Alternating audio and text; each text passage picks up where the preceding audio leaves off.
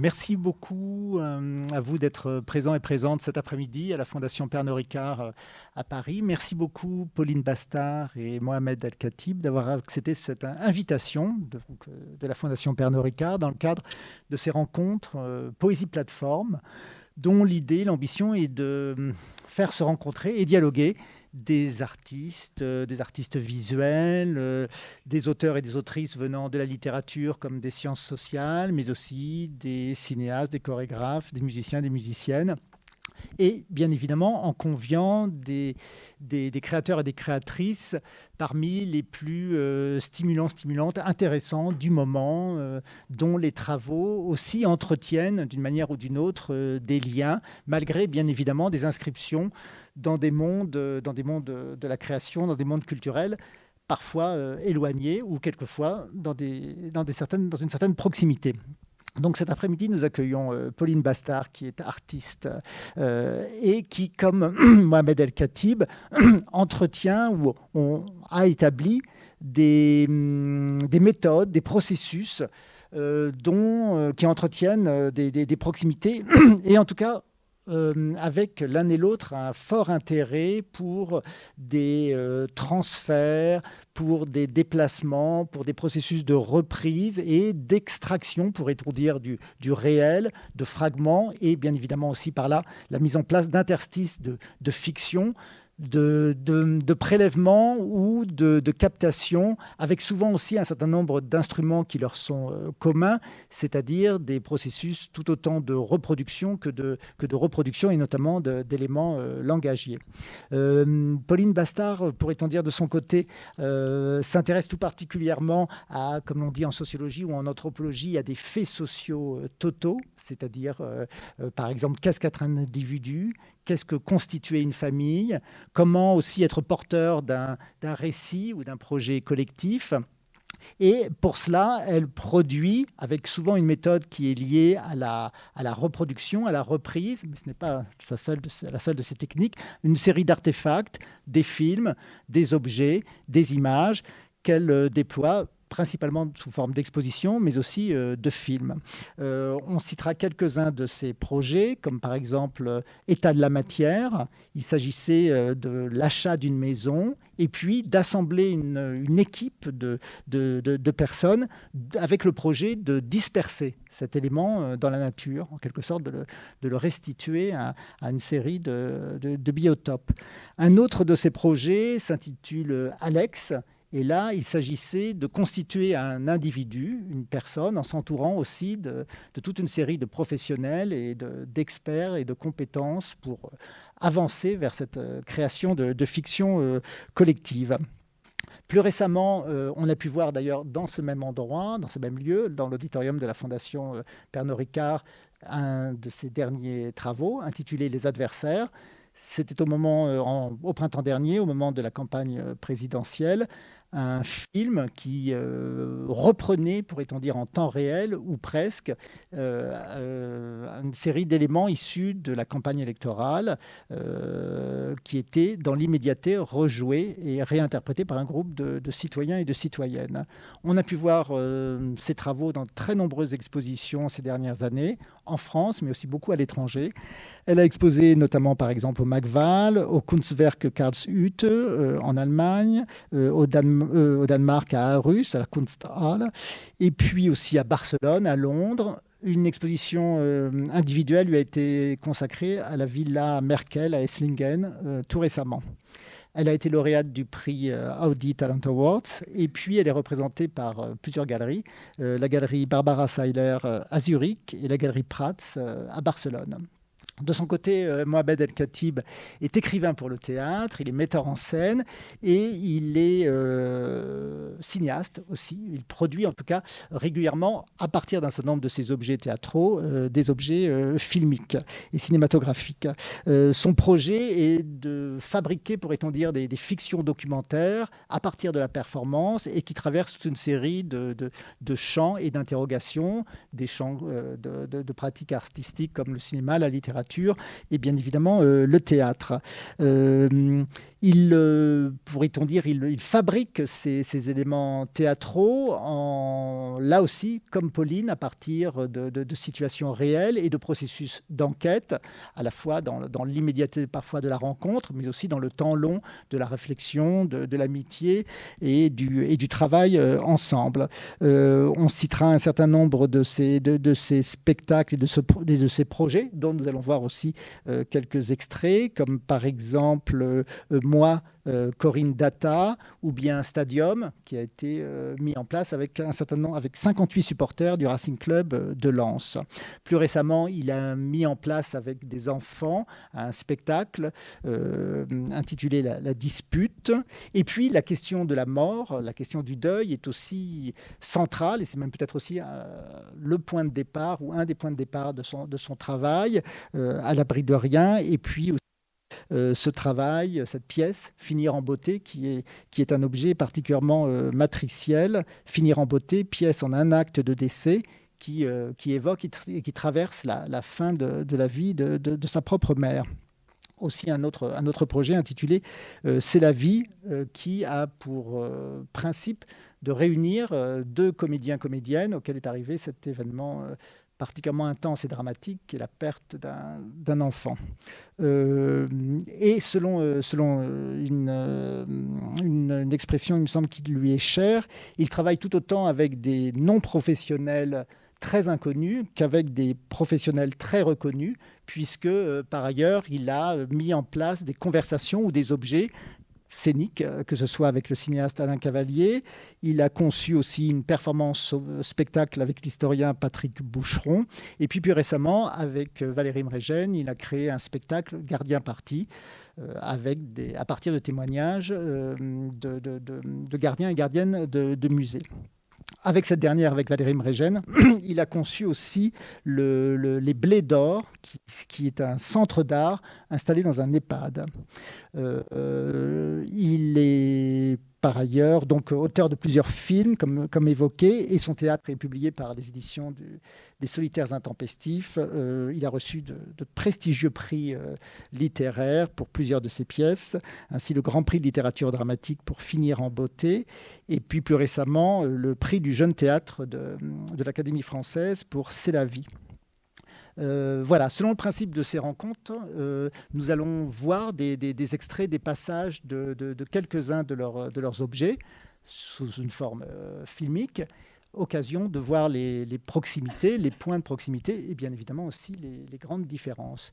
Donc nous allons commencer par un, passage de, le trailer d'ailleurs du spectacle de, Mohamed El-Khatib, moi, Corinne Data. Bah oui. Un verre de rouge. Euh, et quand même, faut qu'on fasse un teaser. Hein Faut qu'on fasse un teaser. C'est quoi un teaser? C'est. Euh, Corinne, t'as pas, un... pas un argument pour que les gens ils viennent voir le spectacle? Où? Non, peu N'importe où? Ouais. Ah, ils viennent et puis euh, ils payent moitié prix. Puis après, j'irai faire le ménage chez eux. Ça, c'est pas mal. C'est important d'y mettre du tien, Corinne. Bah oui, hein, vu ce que tu me payes. Hein. Rebecca Je te rappelle après, avec Mohamed, il est en train de faire un teaser. Qu'est-ce que c'est, toi? Alors, un teaser, c'est quelqu'un qui te dit, par exemple, tu vas dans une ville, il faut que tu. Puis t'as une pièce ou quelque chose, il faut que tu. Tu te la pètes et tu crames pour justement qu'il y ait les gens qui viennent. J'arrive à 8h moins le quart, soir. Parce que de la faute à moi. La faute à Mohamed, et bon, on peut même pas rester à Marseille jusqu'à dimanche. Faut qu'on finisse le teaser quand même. Ouais, je te laisse, on finit le teaser. Allez, bisous. Voilà, donc nous avons vu un, extrait de moi, Corinne Dada, ou en tout cas la, mise en abîme euh, de, via la, constitution d'un trailer. Euh, puis euh, ce que dans ce projet Alex, Pauline conçoit autour de ce personnage. Alors, donc effectivement, la question qui peut se poser par rapport à Alex, ce sera la question de son existence, l'existence imposée finalement à tous, et pas uniquement un personnage de fiction pour un film. Donc effectivement, on peut penser à l'association avec la loi 1901, et en fait, ça deviendra une personne morale. Et euh, donc ce qui est bien avec l'idée de personne morale, c'est qu'effectivement, il y a une idée de naissance, de vie et de mort. Donc ça peut correspondre euh, au projet euh, d'Alex. Tu veux dire que du coup, ce serait une association? Ce serait une association. D'accord. En fait, un groupe de gens peut être une personne morale. C'est l'association qui sera la personne morale. C'est pas un groupe de gens. D'accord. Ah ouais, on peut être une association à, À deux, à au deux. minimum. Ouais, c'est ça. Ouais. Et à deux, c'est pas encore un groupe. Et à deux, ça peut être. Enfin, c'est déjà un groupe. en C'est déjà un une groupe. association, ouais. Ouais.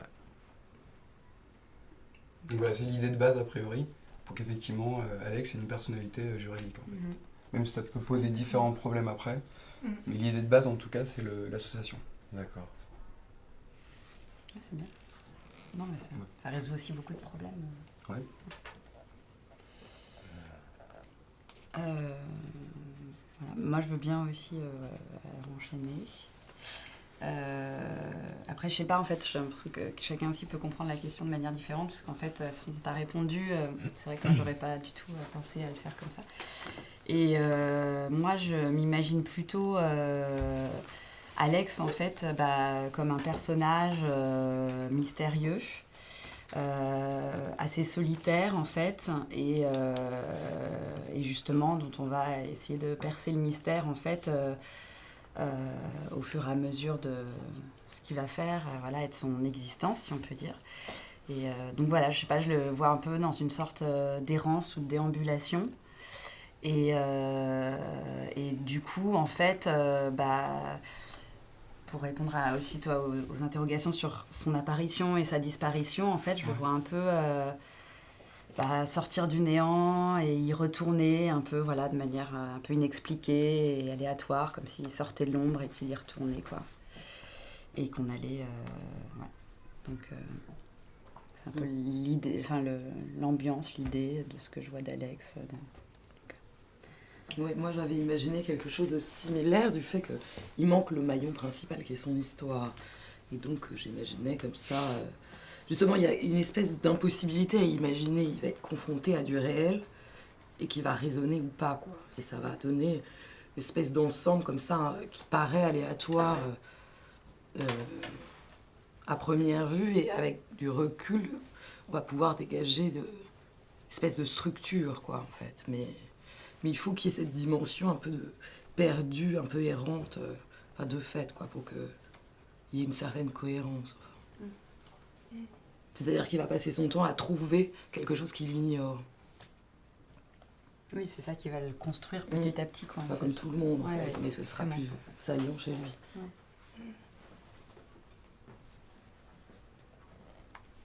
Puisque trouver, c'est retrouver. en fait. Peut-être, euh, Mohamed, pourrais-tu revenir un petit peu sur les circonstances de la création de ce spectacle et la façon dont euh, tu t'es saisi de ce. à partir d'une rencontre?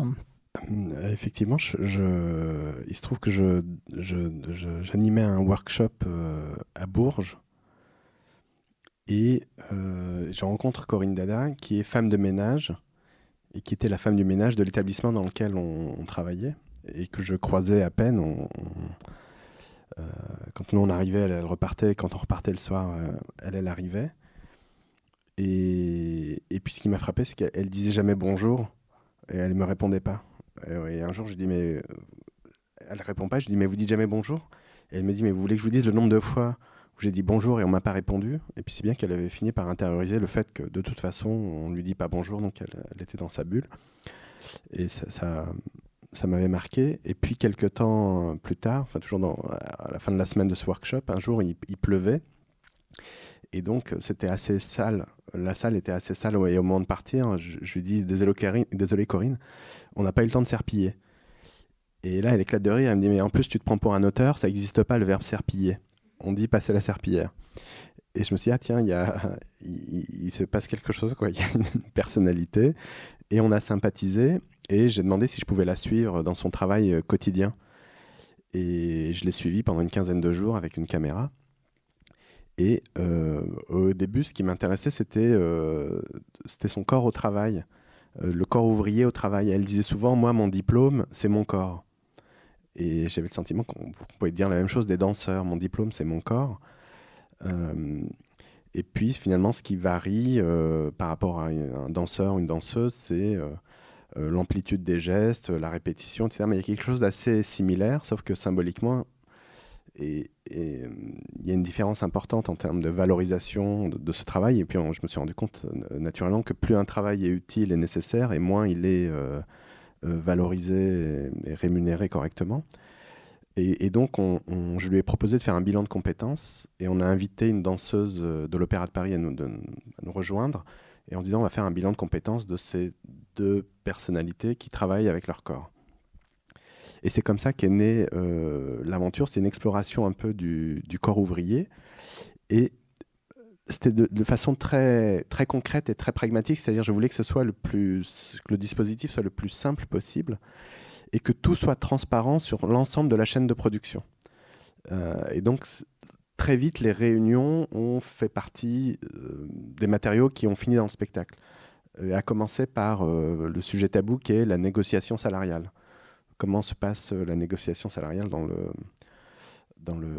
dans process? Et donc, moi, je, dis à Corinne Dada, écoute, euh, combien tu veux gagner? Tu, tu décides de ton salaire. Et je me souviens, à l'époque, elle me dit 1500 euh, euros. Et je lui dis, non, mais Corinne, c'est du spectacle vivant, on a de l'argent, donc il n'y a pas de limite. Tu peux... Elle me dit, ah d'accord, bah 1550 alors et c'est-à-dire que même l'imaginaire est, cloisonné, qu'elle peut pas envisager gagner plus. Et je lui dis, donc la danseuse, tu voudrais qu'elle gagne combien? Elle dit, ah bah, la danseuse, 4000 euros. Et je lui dis, mais pourquoi? Elle me dit, bah, parce qu'elle, ce qu'elle fait, c'est beau.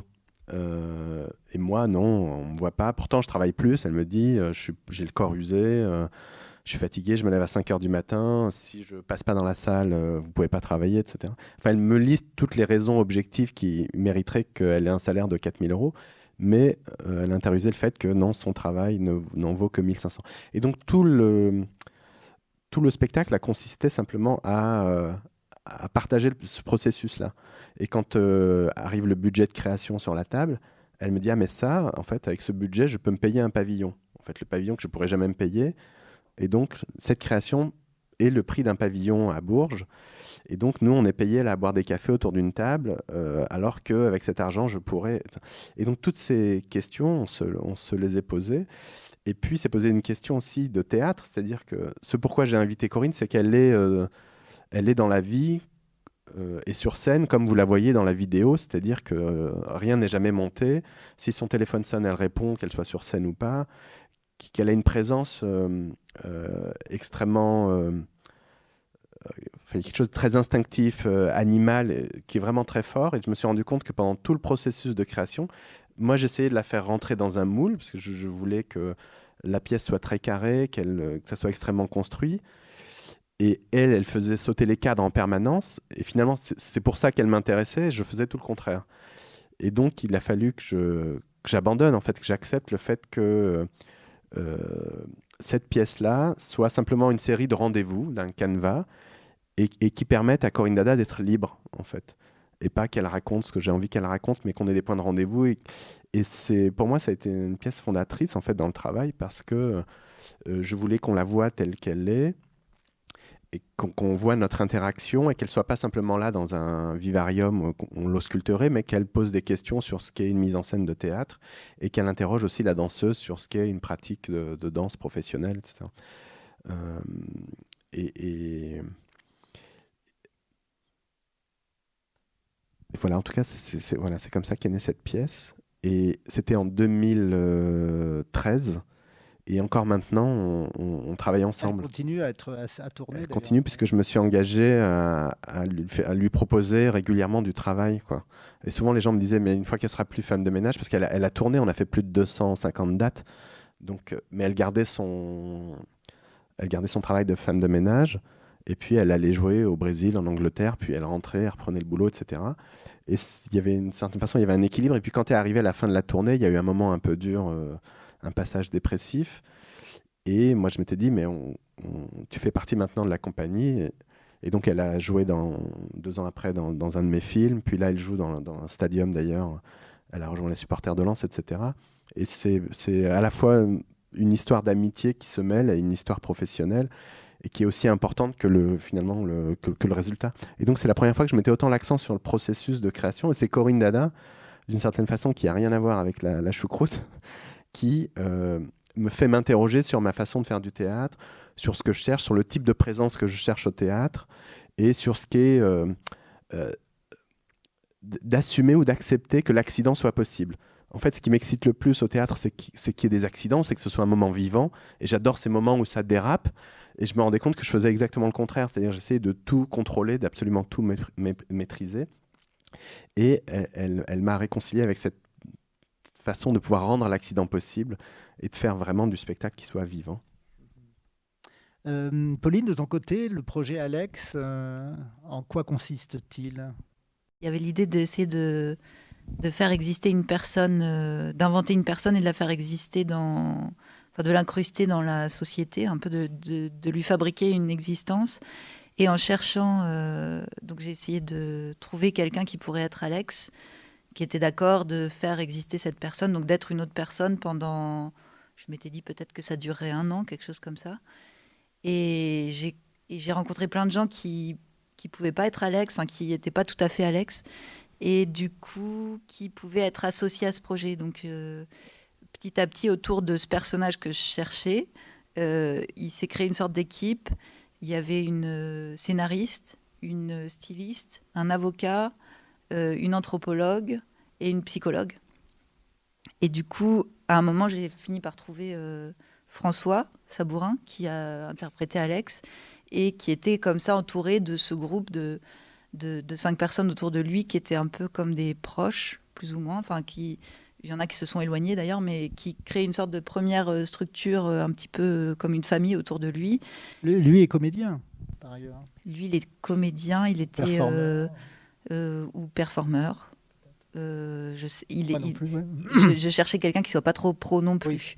il, est, euh, il, est, il est justement, il, est, il, a plein d'idées, euh, il fait plein de, projets assez divers. En fait, je l'ai pris lui aussi parce que justement, il me posait des questions sur mais combien c'est payé, combien, à quelle heure ça se termine. Enfin, justement, les choses très, très simples du travail, il les évoquait et ça me semblait intéressant qu'on parte pas non plus dans oui, c'est sûr. Enfin, que le, enfin, le, côté artificiel de cette personne soit euh, directement euh, euh, assumé. Et donc, quand on rencontrait des gens, on expliquait ce qu'on faisait. Après, ils comprenaient plus ou moins la chose et du coup, chacun, je crois, lisait ce projet à sa façon et essayait de d'amener quelque chose à Alex. Donc assez vite, on a vu qu'Alex avait des problèmes parce qu'il n'avait pas de passé, que dès qu'on rencontre quelqu'un, on, on, pose des questions sur la personne et donc euh, il manquait un peu de, consistance. Donc on a essayé d'aller assez vite à rencontrer des gens, à vivre des expériences et on a fait plein de choses pour lui créer une existence. On a, est devenu, bah, on a fait un peu tout ce qu'ils disent. Euh, l'avocat dit tout de suite qu'il faut être une association, donc ça on a fait euh, tout de suite une association. Donc il a pu avoir un compte en banque, il a fait des petits boulots. on a trouvé un appart aussi. C'était difficile parce que la personne, quand on. Je disais que je, suivais juste euh, ce, personnage. Et donc, euh, bon, c'était un peu. Pour une colocation, c'était un peu bizarre. Mhm. Euh, ce gars qui disait pas grand-chose sur lui.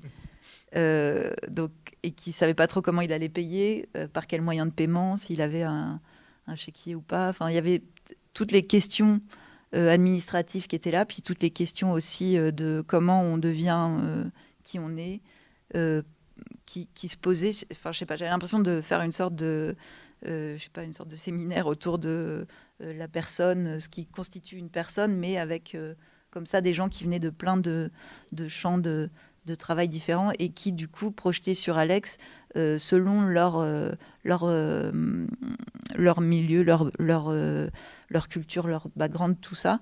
Et c'était assez drôle de voir comment il, il y avait vraiment plein, plein d'aspects. À l'arrivée, il y a 9 heures de films euh, euh, euh, qui sont dispatchés en, 7-8 films, 7-8 morceaux qui étaient présentés en installation. Et je crois que ce qui m'intéressait, c'était aussi de faire une sorte de, projet dont on ne pouvait pas voir l'entièreté, en fait, et que les gens qui, qui, voyaient cette exposition la voyaient toujours différemment.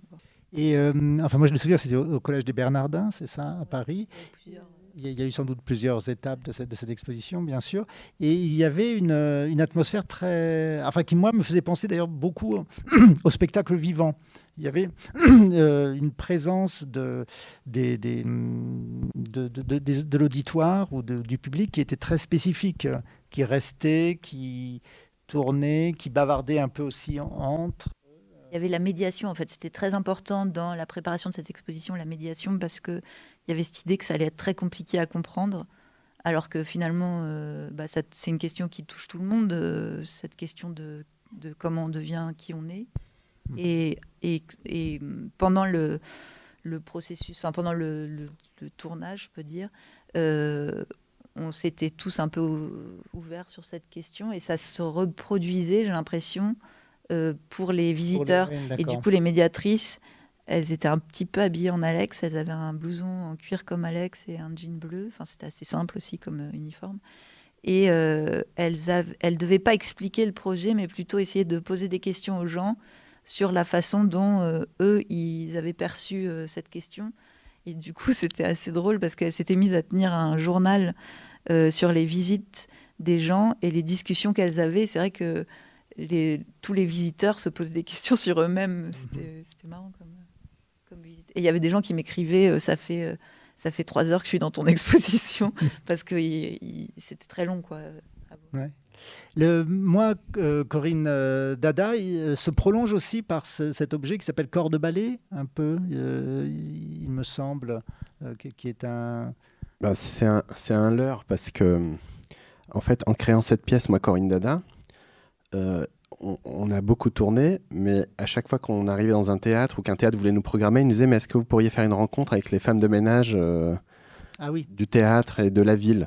Et en se disant Bon, bah, vu qu'il y a une femme de ménage sur scène, sans doute ça va faire venir des femmes de ménage euh, dans la salle, qui, qui manque cruellement dans les salles. Alors il se trouve qu'il y a quelque chose qui opérait et qu'il y avait une, une, forme de mixité, en tout cas que des gens s'autorisaient à venir au théâtre parce que Corinne Dada. Euh, mais on s'est retrouvé comme ça contraint de faire toute une série de rencontres de, de, femmes de ménage, essentiellement de femmes, euh, à travers la France. Et on s'est dit, bon, il faudrait qu'on fasse quelque chose de tout. C'est une armée de cette légion de, personnes qui font le ménage.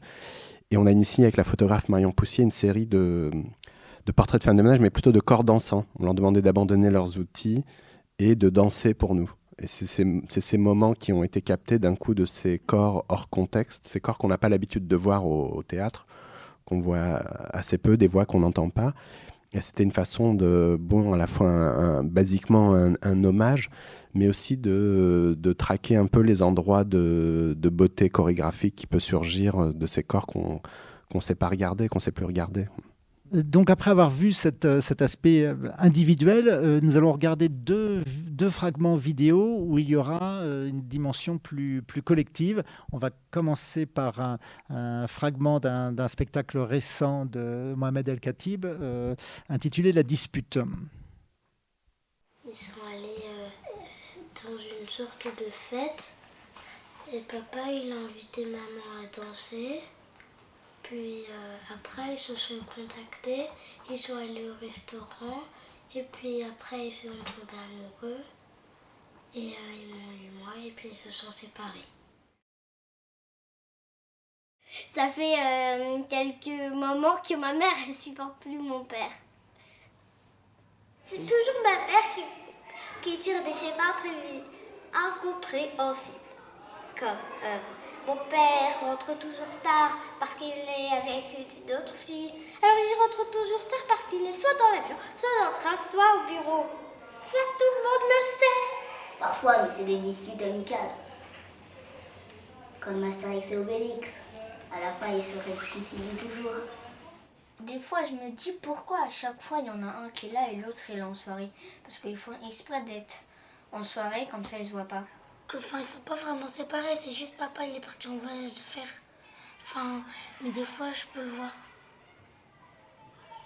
Juste avant de se coucher, ils m'ont dit euh, qu'ils pouvaient plus vivre ensemble. Donc là, moi, j'étais vraiment triste, j'ai commencé à pleurer, ce qui a entraîné les pleurs de maman, ce qui a entraîné les pleurs de mon père. T'as plusieurs cadeaux, t'as deux anniversaires en plus, t'as deux maisons, Donc euh, voilà, ça c'est ce qui est bien, mais ce qui est pas bien, c'est que des fois tu t'embrouilles, alors tu vois plus, tu sais plus, tu sais plus où tu dois aller, et du coup ça c'est pas ultra, ultra super quoi. Mon papa, il dit qu'un couple, c'est une équation à deux inconnus. Et toi, qu'est-ce que t'en penses? Euh, bah, Que c'est beaucoup d'inconnus. Voilà, on va regarder euh, un extrait d'un projet de, de Pauline euh, intitulé Construire les liens familiaux. Ouais, juste, après, comment tu, je veux dire, tu veux qu'on lance ça comment?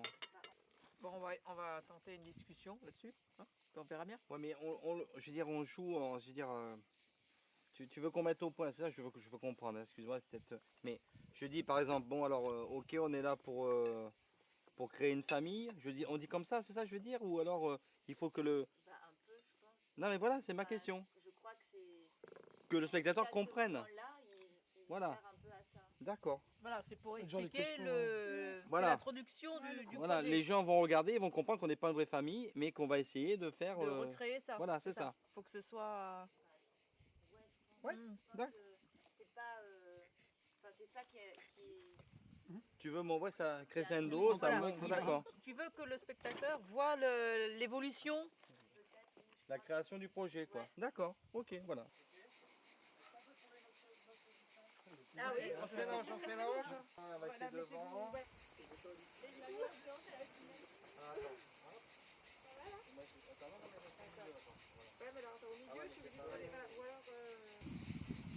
Toujours comme ça, les photos de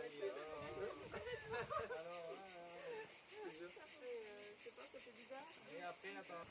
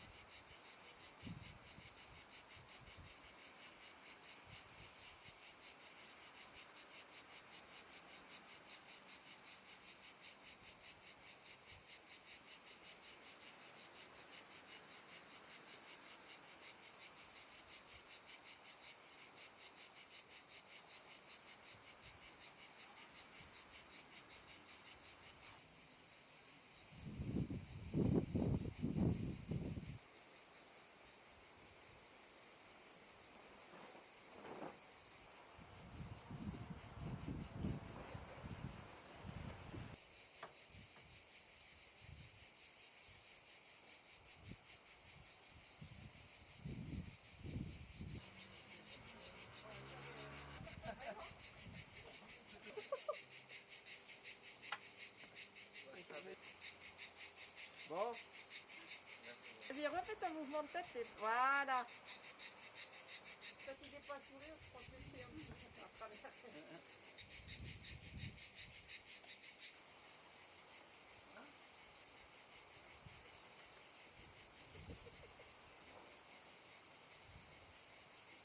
Ah, je vais m'envoler moi avec ça.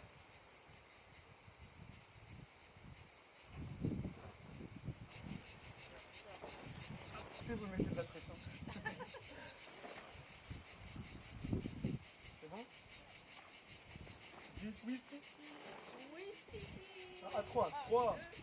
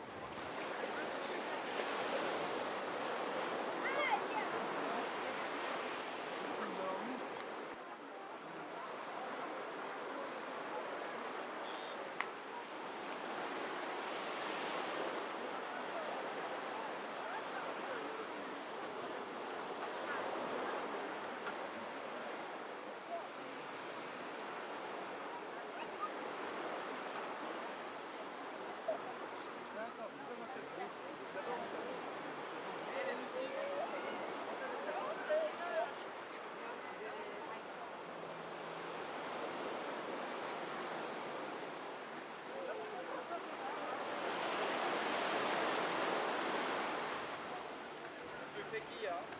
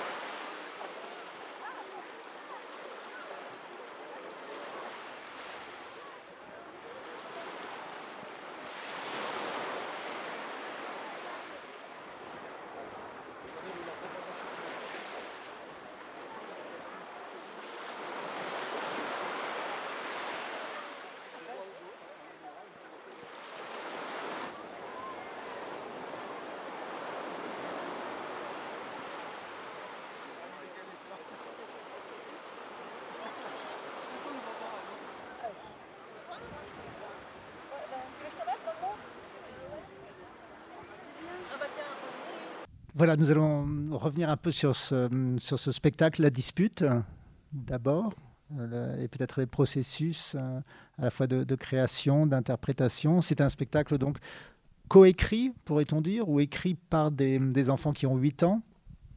Oui, c'est ça. Initialement, c'était une, une, commande du Festival d'automne et du Théâtre de la Ville qui m'ont commandé une pièce euh, pour enfants, une pièce jeune public. Et puis assez vite, je me suis rendu compte que je ne euh, savais pas faire, que je ne pouvais pas écrire pour le jeune public, je ne savais pas comment on parle à des enfants de 8 ans, comment on parle des enfants de 8 ans. Et du coup, j'ai demandé si je pouvais rencontrer des enfants de 8 ans. Euh, 8 ans, c'était un peu arbitraire, c'était se dire, bon, euh, on est encore dans l'enfance, il y a encore une forme de naïveté, de, fraîcheur, on peut dire les choses, la parole est encore à peu près libre et en même temps suffisamment élaboré, on commence à, prendre conscience de son environnement, du monde qui nous entoure. Et en rencontrant les enfants de 8 ans, je, leur posais des questions. J'avais pas de sujet en tête. Je leur demandais mais qu'est-ce qui vous préoccupe aujourd'hui? Et souvent dans les discussions comme ça, un peu libres, revenait la question de euh, l'alternance. Euh, l'alternance parce qu'il y avait un certain nombre d'enfants dont les parents sont séparés. À un moment donné, je suis dans une classe et je dis, euh, mais levez la main ceux qui ont des parents séparés, et plus de la moitié des enfants lèvent la main. Et ce qui n'était pas le cas, euh, moi quand j'étais en CE2, il y avait un enfant de divorcé dans la classe. Euh, et là, c'est extrêmement majoritaire et c'était une préoccupation pour eux. Et du coup, j'ai rencontré une centaine d'enfants comme ça et je leur demandais de me raconter ce que, comment ils avaient vécu la séparation, de leur point de vue, comment on leur a annoncé comment ils l'ont vécu, comment ils ont vécu l'alternance, est-ce qu'ils préfèrent leur père ou leur mère? Et l'avantage, c'est qu'à 8 ans, les enfants répondent pourquoi ils préfèrent leur père ou la mère et pour quelles raisons. Et d'un coup, j'avais une parole libre là et je me dis, tiens, c'est quand même, euh, finalement, dans le, champ du spectacle vivant, on a rarement affaire à des enfants et on a rarement des témoignages comme ça, des paroles brutes d'enfants euh, surtout quand il s'agit de séparation, la plupart du temps, on a les paroles d'experts, des psychologues, des psychanalystes, des sociologues, etc. Encore que la sociologie a très peu abordé la question enfantine, en tout cas, ou jamais du point de vue des enfants. Et donc, c'était comme ça une immersion avec eux. Et finalement, c'est eux qui ont, écrit cette pièce. Moi, j'ai fait un assemblage, j'ai composé l'ensemble. Et je voulais rencontrer des enfants le plus différents possible, de différents milieux sociaux, de centre-ville, de la campagne, et différentes euh, trajectoires de, de, couples euh, parentaux. Et, c'est comme ça qu'est née la dispute. C'est devenu une dispute. Et c'est eux qui ont choisi le titre de la pièce, d'ailleurs, parce que le motif qui revenait souvent, le, symptôme avant la séparation des parents, c'est la dispute. Euh, l'intensité, la fréquence des disputes, qui est quand même l'indicateur où la plupart du temps, les enfants disent Mais je savais qu'ils allaient se séparer, parce qu'ils se disputaient trop, etc. Euh, et donc, c'est comme ça que s'est construit cette pièce. Le, titre renvoie à la dispute aussi de Marivaux, quand même, oui. Oui, et moi j'étais content, moi qui supporte pas le théâtre classique, d'un coup je pouvais monter la dispute euh, dont les enfants disaient, mais il euh, euh, y en a qui avaient entendu parler de Marivaux, ils pensaient que c'était en deux mots Marivaux, que c'était une femme qui avait écrit la dispute. Et, d'un coup, je trouve qu'ils voilà, m'ont offert une dispute contemporaine. Et je trouvais ça intéressant de revisiter en tout cas cette dispute avec eux. À un moment donné, je voulais même que, dans la pièce, il y ait un extrait de, la dispute de Marivaux. Et puis finalement, euh, ça n'a pas été possible parce que la difficulté euh, avec les enfants, quand il s'agissait de leurs paroles, il y avait quelque chose de très vivant, de très libre. Et dès qu'il s'agissait d'incarner un personnage, ou de... alors d'un coup, ça se figeait un peu. Euh, c'est toute la, catastrophe de la récitation de la poésie à l'école. quoi. D'un coup, le corps se fige et nanana, nanana, nanana. Et c'est difficile de, de, sortir de ça. Donc pareil, on est plutôt resté sur des, des canevas, des points de rendez-vous, et puis chacun racontait un peu l'histoire de son père et de sa mère. Et puis peut-être il y a eu l'introduction de la fiction à un moment donné. Euh, euh, j'allais dire un peu par défaut. En fait, tout est vrai dans la pièce, mais c'est la première fois que je disais que tout est, tout est faux. Et c'est une façon de les protéger, parce que quand un enfant dit euh, je préfère mon beau-père à mon père, ça peut être un, peu violent pour les parents. Et donc je leur disais, mais si on vous pose des questions, vous dites que c'est la faute du metteur en scène, c'est lui qui m'a dit de dire ça, etc.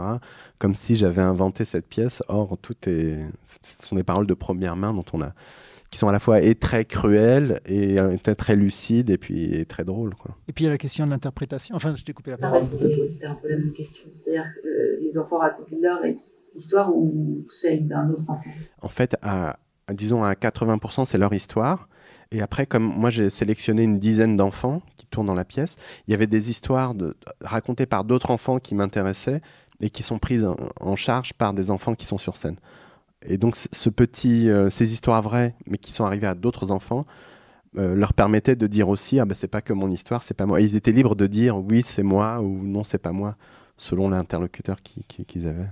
Euh, autant donc la dispute renvoie peut-être à Marivaux, autant construire les liens familiaux, ça fait, ça fait soit livre de sociologie, soit de, de, oui, ça, ça, fait un titre très sérieux, on va dire, oui, pour un objet donc qui est dont tu vas nous parler. Je crois que mon père, qui est sociologue, il a écrit un truc qui s'appelait Construire les liens familiaux, où il a participé à un ouvrage qui ah, s'appelait comme ça. Mais oui, bah moi c'est, enfin c'est complètement différent du coup dans le, la, très différent, bien sûr.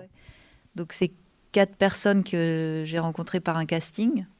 Euh, sans, je ne savais pas vraiment euh, quel type de famille j'allais euh, créer. Et, donc ça fait depuis 2017, donc la Seine-sur-Mer, c'était nos, premières vacances, qu'on part en vacances tous les ans, une semaine, donc une semaine par an ensemble, et, et qu'on observe un peu les relations qui se qui se noue ou qui se dénoue aussi, parce que euh, petit à petit, la mère euh, euh, Béatrice, qui était là cette première année mhm. pendant trois ans, ne venait plus trop. Et donc cette année, on a, on a trouvé une nouvelle mère. Bah, qui venait d'ailleurs d'un autre projet. Moi aussi, les projets commencent un peu à, à, à, faire revenir des gens et je me retrouve donc c'était, euh, dans un autre projet que vous verrez après, ce que j'avais fait sur la campagne. En fait, euh, la dame qui faisait Nathalie Artaud, euh, maintenant c'est la mère de la fausse famille. Et voilà. Et donc petit à petit, enfin c'est, moi j'ai toujours peur que les gens quittent le projet. bon, c'est arrivé là, mais j'ai trouvé une solution. Bah en fait aussi les choses de l'échec sont attrapées et font partie de, la vie du, projet. Euh, mais donc voilà, eux, euh, en tout cas Armandie, Palix, Franck, restent dans le, dans le, dans le projet depuis euh, autant d'années et je trouve ça assez, assez beau de leur part d'accepter encore de continuer. Et je pense que c'est parce qu'il se passe un truc pour nous quand on fait cette semaine-là. C'est une espèce de parenthèse où, où, on réfléchit à ça. Et donc, il y, a des passages filmés parfois? Oui, on filme tous les jours. On filme tous les jours un petit peu. D'accord. Et on regarde euh, selon là où on est, ce qu'il y a. Il y a eu des années où on n'avait pas trop de chance. Je sais pas, il y a une année, on a été à Carrie-Lerouet et c'était interdiction de se baigner. La maison, elle était catastrophique et donc il finissait, et il n'y avait pas grand-chose à faire. Quoi. Il finissait par regarder sur TripAdvisor euh, les, sorties possibles. Bon, bah voilà, on, s'est dit c'est ça qu'on va filmer cette année un peu. Donc on s'adapte euh, à ce qui se passe. Et alors toi, ton, rôle, euh, est-ce qu'on peut filer une métaphore familiale ou familialiste par rapport? Parce que toi, tu es quand même extérieur alors au groupe. Oui, là, je suis extérieur. Ben non, moi j'observe, hein, c'est plus. Mais bon, euh, le midi, c'est moi qui fais à manger, oui, si c'est ça ta question. je sais pas. Euh, Madeleine ou Angèle, enfin la personne qui travaille avec moi et moi, on fait à manger le midi et, le soir. Mhm. Mais sinon, je pense qu'il y a quand même tout un tas d'activités dans lesquelles j'observe la façon dont peut-être, euh, bah, par exemple, la photographie, ça m'intéresse parce que je vois comment ils se placent les uns les autres et ça, ça donne un peu des indications sur ce qu'ils pensent de la position des uns et des autres dans une famille ou de eux-mêmes. Euh. Ça dépend. Et puis après, il y a des moments où, ils sont juste une sorte d'excuse pour filmer les touristes. Quand ils arrivent sur la plage et ils, deviennent une famille comme les autres, quoi, vraiment. Euh, je crois qu'à cette baignade-là, ou enfin en tout cas c'était à la scène, il y a une dame qui nous tournait un peu autour. Moi, je filmais de très loin. Et euh, elle a fini par leur proposer de les photographier parce qu'ils se photographiaient, mais bon, à chaque fois, forcément, il y en avait un qui photographiait les autres. Et elle les a photographiés. Je trouve qu'elle a fait les, meilleures photos du projet. et elle avait l'air d'être contente pour eux. Elle les trouvait euh, une super famille, quelque chose comme ça. Euh, très incidemment, tu, évoquais donc un certain contexte euh, familial, enfin autour de la sociologie. Et d'ailleurs, à, vous deux, on sait que la sociologie, c'est un, point d'appui de vos, de, vos démarches respectives. Peut-être Mohamed oui, mais enfin toi aussi, je pense quand même un peu. Enfin, alors il y, a des choses très directement. D'ailleurs, un, hommage à Pierre Bourdieu, mais alors aussi, tu as fait des études de sociologie aussi. Euh. C'est vrai, comme Pauline, on a tous les deux abandonné notre thèse en cours. Euh, euh, et, mais peut-être pour des... Enfin, toi, je ne sais pas pour quelle raison exactement, mais... c'est-à-dire que j'ai trouvé dans l'espace théâtral, en tout cas dans le champ théâtral, plus de liberté, c'est-à-dire la possibilité de faire une sociologie en acte, qui soit incarnée, qui ait la liberté euh, d'ouvrir des brèches euh, vers l'émotion, vers l'imaginaire et de ne pas rester enfermé dans un rendu académique. À chaque fois, j'ai l'impression de faire des enquêtes sociologiques. C'est des enquêtes de terrain, de première main. Je traite des témoignages. Mais après, la sociologie s'arrête euh, là où commence le geste d'écriture, la composition, l'apparition de la fiction. et donc, du coup, de, pouvoir partager un geste sensible et d'avoir la liberté, si je travaille sur une famille qui me plaît pas, bah, de pouvoir recomposer une famille. J'aime beaucoup l'idée de réinventer sa famille, puisque la, famille idéale, c'est jamais la sienne. C'est toujours la famille d'à côté. Et, souvent, je, demandais aux enfants, mais à quoi ils ressembleraient vos parents idéaux? Et c'est toujours les, parents des voisins, quoi, et, jamais les siens. Et, après, si on considère que la sociologie est un geste de, compréhension du monde, en tout cas. Alors les, spectacles peuvent être, oui, de ce point de vue-là, une tentative de, euh, compréhension et, peut-être aussi de réconciliation. Euh, en tout cas, chez moi, j'ai envie que les spectacles opèrent comme une surface de réparation, c'est-à-dire face à la violence du monde euh, qui nous environne, de trouver des espaces comme ça de réconfort, où d'un coup, à la fois, on fait émerger des espaces de tension, de classe, de genre, etc mais qu'on essaye de, proposer une alternative de réconciliation. Et puis je me rends compte que dans les sujets, que ce soit la question du deuil, euh, de la mort ou de la séparation, sont quand même des sujets qui réunissent, c'est-à-dire que que vous soyez dans l'échelle sociale, quoi, vous êtes frappé de la même façon si vous perdez un enfant, euh, vous avez beau être riche, ce sera pas, vous le vivrez pas mieux, etc. Et donc d'être comme ça sur des sujets qui créent du commun. Et ça, de ce point de vue-là, oui, il y a quelque chose de. Euh, enfin, une volonté peut-être un peu euh, bourdieusienne, souterraine. Quoi. Et de ton côté, Pauline euh, bah, J'aime bien ce que tu as dit, la sociologie en acte. Moi, je crois que s'il y a une, oui, une espèce d'envie de, comprendre le, le monde, je sais pas, mais les choses en tout cas sociales. Je ne pense pas que ce soit une sorte d'enquête, mon travail, mais c'est peut-être l'idée de refaire des choses qui sont peut-être un peu admises, évidentes, ou je sais pas, qu'on ne se voit pas faire. Et le fait de les reproduire, ça, ça nous amène à les repenser en groupe. Mhm. Et c'est peut-être ça, c'est les observer, trouver un endroit. Euh, D'ailleurs, en général, je suis pas très claire sur euh, est-ce que je fais un film, est-ce que je fais une, une, espèce de performance. Enfin, je le dis, je sais pas trop. Donc, euh, et je suis pas très claire non plus sur euh, qui va faire quoi. Et donc, ce qui m'intéresse, c'est aussi d'essayer de se poser la question ensemble et le fait de reproduire quelque chose un peu comme dans une sorte de, vie parallèle, quoi. Cette famille parallèle à leur famille à ma famille. Et là, c'est un espace qui, qui est un peu allégé, peut-être, euh, qui n'a pas la lourdeur ou le. On, a, on, est un peu moins responsable là dans cet espace bizarre où on, on reproduit ça. Et du coup, euh, je pense qu'on est. Enfin, je sais pas, ça nous amène à, à, y réfléchir, mais tranquillement, quoi.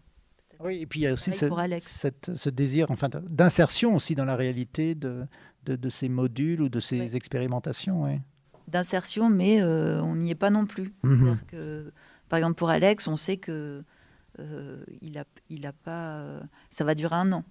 Ces actions vont pas le, enfin, pour nous, ça sera, pour le groupe qu'on était, ça va être une expérience qui nous restera.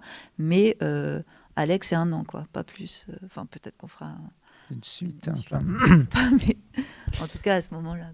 On va peut-être regarder d'autres euh, fragments qui là euh, abordent des, des, récits plus, plus, plus collectifs. Euh, peut-être en regardant un, fragment d'un travail de Pauline intitulé Athéna Niké. Peut-être un, mot d'abord pour situer. C'est un projet que j'ai fait à, Athènes, dans un stade qui a été abandonné juste après, qui a été construit pour les JO de 2004 et qui a été abandonné directement après et donc qui était euh, en l'état, euh, c'était un stade de volleyball euh, devant lequel a poussé une forêt de palmiers qui devait être des palmiers un peu décoratifs au début et qui a été à moitié démonté, donc qu'il est ouvert face, face à la mer. Et j'ai monté une petite troupe à Athènes pour reproduire, pour recréer dans ce stade la cérémonie des Jeux Olympiques, la cérémonie d'ouverture des JO. Et en fait, euh, on a eu plein de problèmes. Il y a eu un ouragan, il y a eu des inondations. Et là, on arrive vers la, la fin de, du,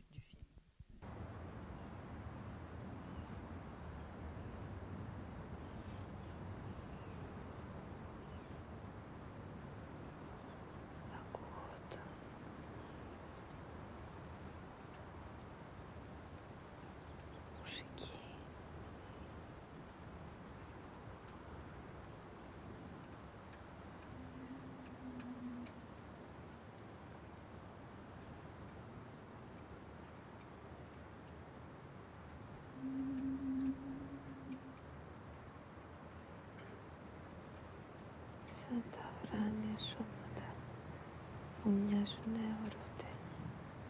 Έτσι και τα νησιά που έμοιαζαν νεορούτε. Άλλωστε η θάλασσα γεννήθηκε όταν έσφιξαν η γέα και ο ουρανός. Ο έρωτας δεν γεννά όπως το χάος και η γέα.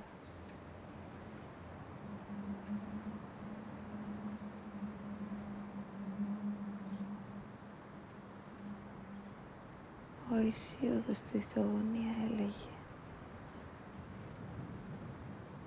Το χάος, η γη και ο έρος.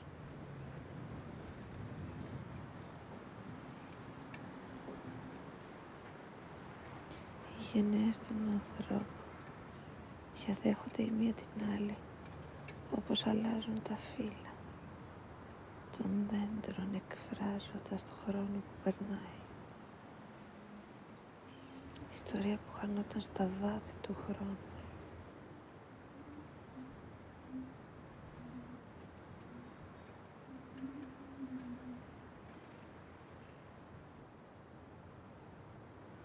Η Ελλάδα χόρευε. Ο Ηρακλής, μυθικός πατέρας των Ολυμπιακών Αγώνων και η Λερναία Ήδρα. η Αθηνά, θέα της Σοφίας.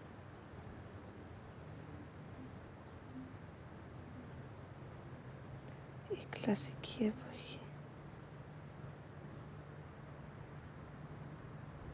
Η σκέψη, οι έννοιες, οι τέχνες αποτελούσαν διαχρονικές αξίες, πηγές αναφοράς και έμπνευσης για το μέλλον ολόκληρης της ανθρωπότητας.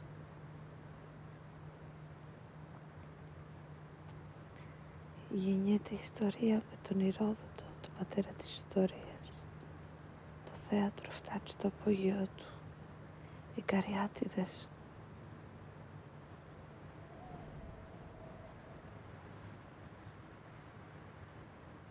ελευθερία ή θάνατος.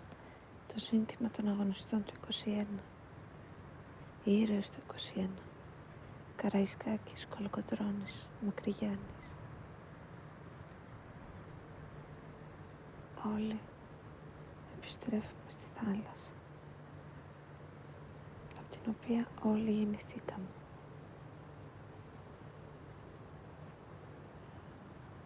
Η μουσική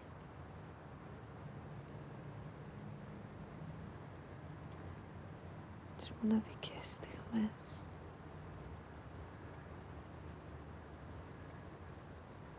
μας άκησαν όλους πολύ βαθιά. Ολυμπιακών Αγώνων, η μεγάλη στιγμή τώρα φτάνει. Voilà, et on va peut-être regarder un fragment de Stadium, donc d'autres jeux, d'autres horizons de rituels. Donc ce, ce spectacle d'il y a quelques années avec le projet d'amener sur scène euh, euh, de, de, nombreux supporters donc, du, du, Racing Club de Lens. On regarde. On aime bien Lens. Hein. D'accord. C'est normal. Hein. C'est oui. la famille. Oui, la famille. Hein, toi. Tous les enfants, ils sont pour Lens. Hein. Oh ouais. Ninou, qui a trois ans, il arrive. Il me dit bonjour et puis en même temps, il dit Allez, Lance Elle petite est de deux ans et demi. Elle me voit Allez, Lance En 79, et que j'étais avec, euh, avec Julien, avec mon garçon là, avant qu'il décède. Il s'est fait tuer sur la route. J'avais été avec lui. Puis après, j'ai arrêté une fois ou deux. Mais je laisse plutôt la place, la place aux enfants. Hein. Moi, je regarde la télé. Bon, ouais, je suis trop vieille. Hein. Puis j'ai besoin souvent d'aller au terre, alors, hein. Euh, c'est pas agréable. Vous regardez tous les matchs Ah ouais, ouais, ouais. Ça. Alors quand on ne voit pas la chaîne qu'il faut, là, on le regarde sur son ordinateur. Comme hier. Euh, on n'a pas la Europe 2, là. Eurosport. Eurosport Ouais, enfin. Ça anime, hein, ça, ça distrait, hein, c'est bien. Il faut qu'il chose hein, quand même, hein, pour. euh, autrement, je, pourrais d'autant pleurer autrement, hein, parce que j'ai eu beaucoup de malheur. Hein. Ah ouais. Heureusement hein, que ça. Et la plus grande supportrice, c'est Corel, hein, quand il y a un foot, quand on regarde tout le foot puis qu'il y a un, un but. Ah Seigneur. D'accord. Hier, ils, ont, ils en ont raté plusieurs, ben, à chaque fois, elle criait, elle croyait qu'il y avait le ballon qui était dedans. oh, j'ai qu'allure, là. J'écris tellement. Bah, t'écris tout le temps. Caroline, ma fille, de, dommage, elle est décédée d'un cancer à 40 ans.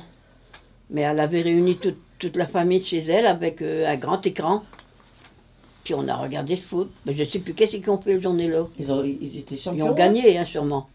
Ils avaient Ah, fait si, match nul. Match nul, mais après. Mais on était, on était champions, quoi. Ah ouais, tout le on monde. était tous au Elle stade. avait une grande maison, alors elle avait un écran, grand écran. On a tous cotisé, et puis. Ah ouais. Ah ouais. Ça, c'est Ouais, des trucs qui, qui nous Cette restent. hein. soirée-là, ouais. Ah, J'y passais plus. Ah, bah, oui, j'y passe, c'est bon. Ah ben ouais, mais C'est la seule chose qui, qui m'a. qui m'est restée. ça fait 10 ans qu'elle est plus là. 11 ans. Donc euh, c'était en. Alors que dans l'an 2000, en l'an 2000, peut-être. Elle me sœur, ah là là, quand elle lance qui perd, hier je ne l'ai pas. Si, elle m'a téléphoné. Elle dit, tu téléphoneras, tu me rappelleras si Lance y gagne. Mais comme Lance est qui a perdu, j'ai pas osé parce qu'elle pleure. Elle est 16 ans plus jeune que moi, c'est moi qui l'ai presque élevée avec maman, mais maman elle était souvent malade, alors elle me préfère moi, mais elle me téléphone souvent, mais si elle a eu un cancer. Alors, euh, avant, elle venait avec un pantalon un côté jaune, l'autre côté rouge. Oh, il y a 40, bah ouais, on était encore à Place Carnot, ça fait 40 ans qu'on suis ici. 40 ans alors. Ah ouais, ben ça fait 41 ans.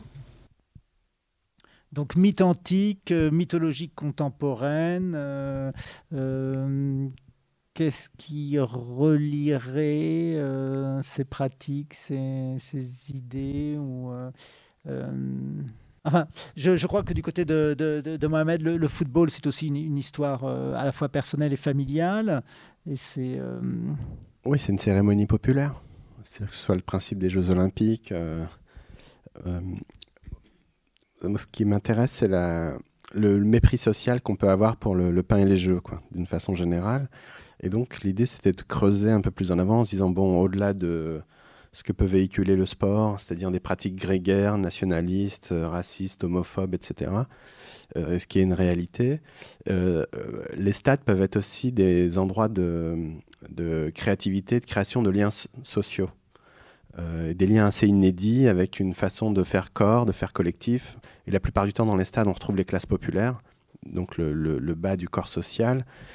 Euh, mais en même temps, il y a une vraie mixité dans les stades qu'on ne retrouve pas dans les théâtres, dans les centres d'art, etc. Donc vous pouvez avoir des gens de différentes couches sociales qui se rencontrent et qui partagent un temps ensemble.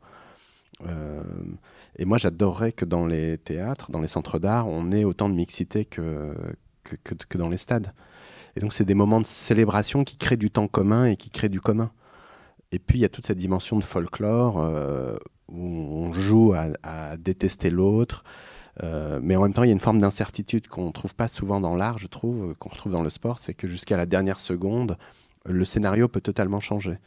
Euh, vous pouvez passer de la joie aux larmes, ça peut être catastrophique. Et en même temps, on joue à cette espèce de catharsis donc, c'est pour ça que j'ai toujours une, une, tendresse pour le, sport, les pratiques sportives et puis pour les, espèces de cérémonies, quoi, les cérémonies internationales qui sont parfois d'autres moyens de faire la guerre, mais qui sont aussi des fois des, moyens de rencontre.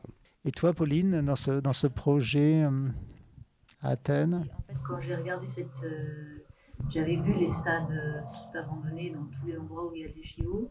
Et je sais pas, cette, bah déjà, j'aime bien Athènes et j'avais été objective.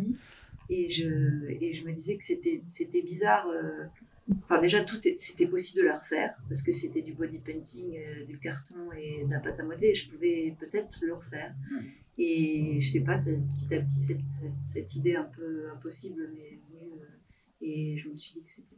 Enfin, je sais pas, il y avait cette question de qu'est-ce qu'on fait de ces stades la première fois que j'y suis allée, c'était, il fallait passer par-dessus des trucs, il y avait des chiens et mhm. c'était très difficile d'accès. Et en fait, euh, après, on était très contents d'y aller. Puis d'un coup, il y a eu des problèmes. Il y a eu un ouragan un jour. Enfin, on n'arrivait plus à y rester. Mais donc, il y a eu ce moment où on était heureux d'être là, euh, de, refaire les costumes, de refaire la cérémonie. Et puis, euh, on a connu aussi le, déclin. Et en fait, quand j'ai commencé à, leur faire dire le texte, les commentaires de, la cérémonie, je me suis rendu compte que tout était au passé, qu'ils parlaient de, voilà, de, cette Grèce euh, et, qu'on était là dans ce stade euh, tout pourri.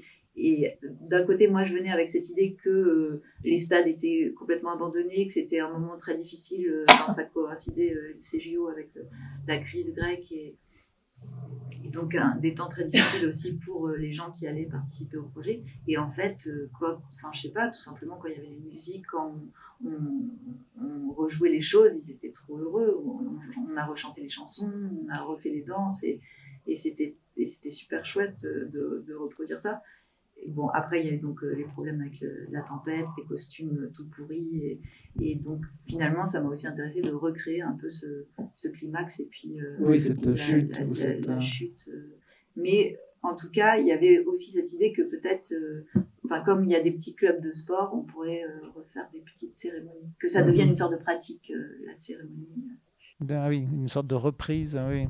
À notre échelle. D'accord. Un petit groupe comme ça, un, un petit stade bleu pourri.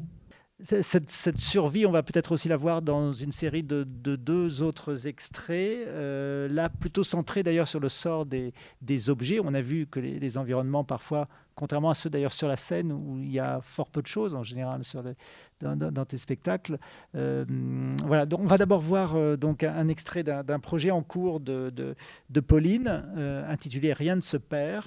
Peut-être tu peux en dire un, mot avant. Ça se... Ah. On ne ah. m'entendait pas Peut-être pas. Vous avez rien entendu sur les Grecs.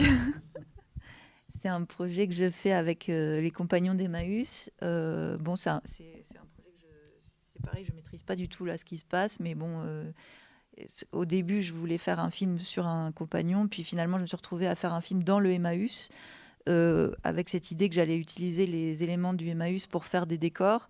Et puis finalement, c'est assez impossible de trouver un espace dans le Emmaüs où ou créer ce décor, du coup, je me suis retrouvée à faire une sorte de magasin dans le Emmaüs. Euh, donc, on a trouvé des, costumes pour les, compagnons et les compagnes d'Emmaüs. Et puis, euh, ils, font de la publicité pour les objets. Enfin, c'est comme une sorte de Emmaüs idéal euh, ou de, de magasin dans le magasin. faut regarder.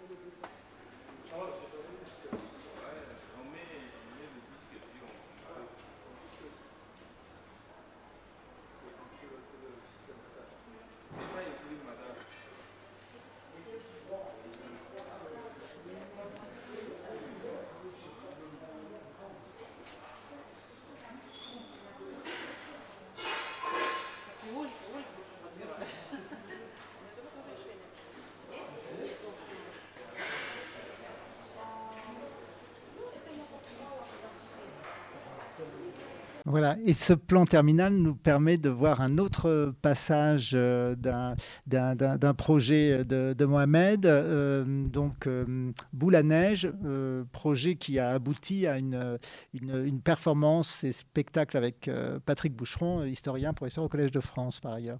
Donc on va voir un passage.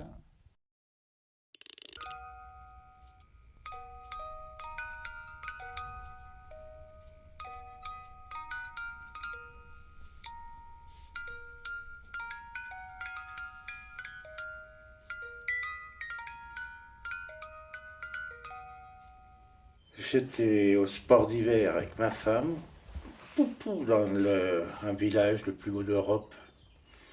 Et dans une boutique, il y avait une boule à neige. Et je m'étais dit, tiens, si, euh, si j'en avais plein devant les yeux, parce que ça, évidemment, ça m'a rappelé quand j'étais môme, quoi. Ça m'a rappelé quand j'étais môme. Euh, euh, bah oui, on, en avait tous, plus ou moins une, une ou deux qu'on ramenait de vacances. Et là, je me suis dit, ouais, si on en avait une centaine devant les yeux, ça changerait totalement le, regard. Et à partir de là, je me suis mis à, collectionner. Puis évidemment, après, ça fait boule de neige, c'est le cas de dire. Je pense que les collections de boule de neige, c'est des accumulateurs parce que c'est un petit objet qui prend pas tant de place que ça. Euh, et au final, je pense que c'est aussi une volonté de, de s'entourer de plus de choses possibles pour se rassurer. Enfin, ich selbst, ich habe jetzt 10.148. C'est une, une, peur du vide, sans doute. Je ne sais pas. Et la, la collection, ce sont vraiment des gens qui savent où ils vont, à mon avis. Ce qui n'est pas mon cas. Mireille, elle dit qu'elle est juste euh, accumulatrice, qu'elle n'est pas collectionneuse. Oui, elle en a 2400, mais elle n'est pas collectionneuse. ok, donc elle est aussi malade que les autres, hein, je, te, rassure. je te rassure. Hein. Mais oui, elle est collectionneuse. Ceux qui ne me connaissent pas euh, ne me croient pas quand je dis que j'ai une collection de boules à neige. C'est pas du tout. Euh, je suis plutôt plus rock'n'roll, moi, donc c'est voilà, c'est ce, ce, côté contraste, personne ne me croit. Je boule à neige, ouais, tu sais, les trucs du secours. Non, mais si, j'en ai plein. Et là, on dit, elle est folle. Peut-être un peu aussi, hein, mais. Et vous rencontrez d'autres collectionneurs de boules à neige? Non, non, je veux pas. Je veux pas parce que ça, suffit avec euh, ma névrose personnelle. Euh, j'ai pas envie de rencontrer d'autres névrosés. Hein. Oula. Qu'est-ce qu'on se dirait? T'as eu celle-là et celle-là? Non, non, non. Ça surtout pas. Après, ça fait quand même un peu dîner de con, quoi, quand tu te retrouves avec, euh, à parler de boule à neige, voilà, ça peut être sympathique, mais... Euh... Ich finde auch, äh, das Sammeln, äh, Sammler sind äh, zwar ein bisschen verrückt, weil sie Geld ausgeben für Dinge, die für den anderen wertlos sind, aber Sammler sind auch Retter und Bewahrer. Es würden viele Sachen verschwunden sein, wenn es nicht so Leute wie uns gäbe. en même temps, on, veut le conserver et puis le dire qu'est-ce que je vais en faire. Et en même temps, c'est un objet éphémère, absolument éphémère. Et c'est ce qui fait sa beauté. Et, il n'a aucune. Enfin, il n'a il a rien pour lui, c'est le cas. Ça passe peut-être par le sentiment, je ne sais pas c'est pas un souci, mais enfin, quand même une préoccupation, c'est que, bon, moi j'ai pas d'enfant, ce qui explique peut-être que je, reste un peu en enfance de mon côté. Euh, puis de toute façon, ça peut pas se léguer à des enfants, ça c'est vraiment un truc d'adulte malgré tout. Et je n'ai pas encore trouvé la personne à qui euh, je pourrais léguer. Euh, j'aimerais bien que ce soit pas dispersé. Ah oui, il y a quelques, quelques boules à neige dont je me séparerai pas je les emmènerai dans mon, dans mon, mon cercueil en, en, forme de boule de neige. I am married uh, for many years, but no, no children. Um, I guess some of these pieces are my children, if you might look at it that way. Haben Sie Kinder? Nein. Ist das ein Zufall, weil all die äh, Sammler, die Sie getroffen haben, haben keine Kinder? Komisch. Vielleicht, weil man selber das Kind ist.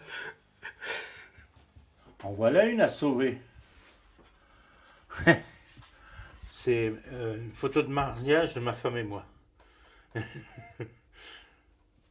Bon, ça. on sortait de la mairie.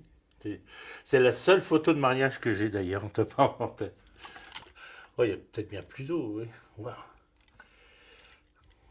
Eh ben tiens, ça va faire euh, 50 ans l'année prochaine. On est mariés. mes parents étaient des enseignants qui, à l'époque, hein, euh, sans doute euh, auraient considéré ça comme peut-être une faute de goût, d'avoir des boules neigeuses.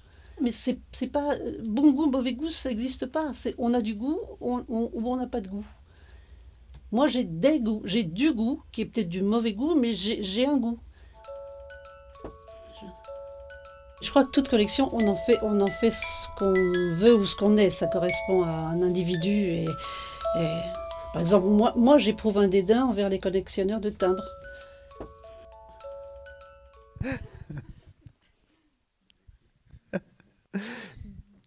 Donc pour, pour, un, pour une conférence, une performance avec, avec euh, euh, Patrick Boucheron, il y a tout ce travail sociologique en amont, de, à la fois de, récolte, de captation, et ça permet de...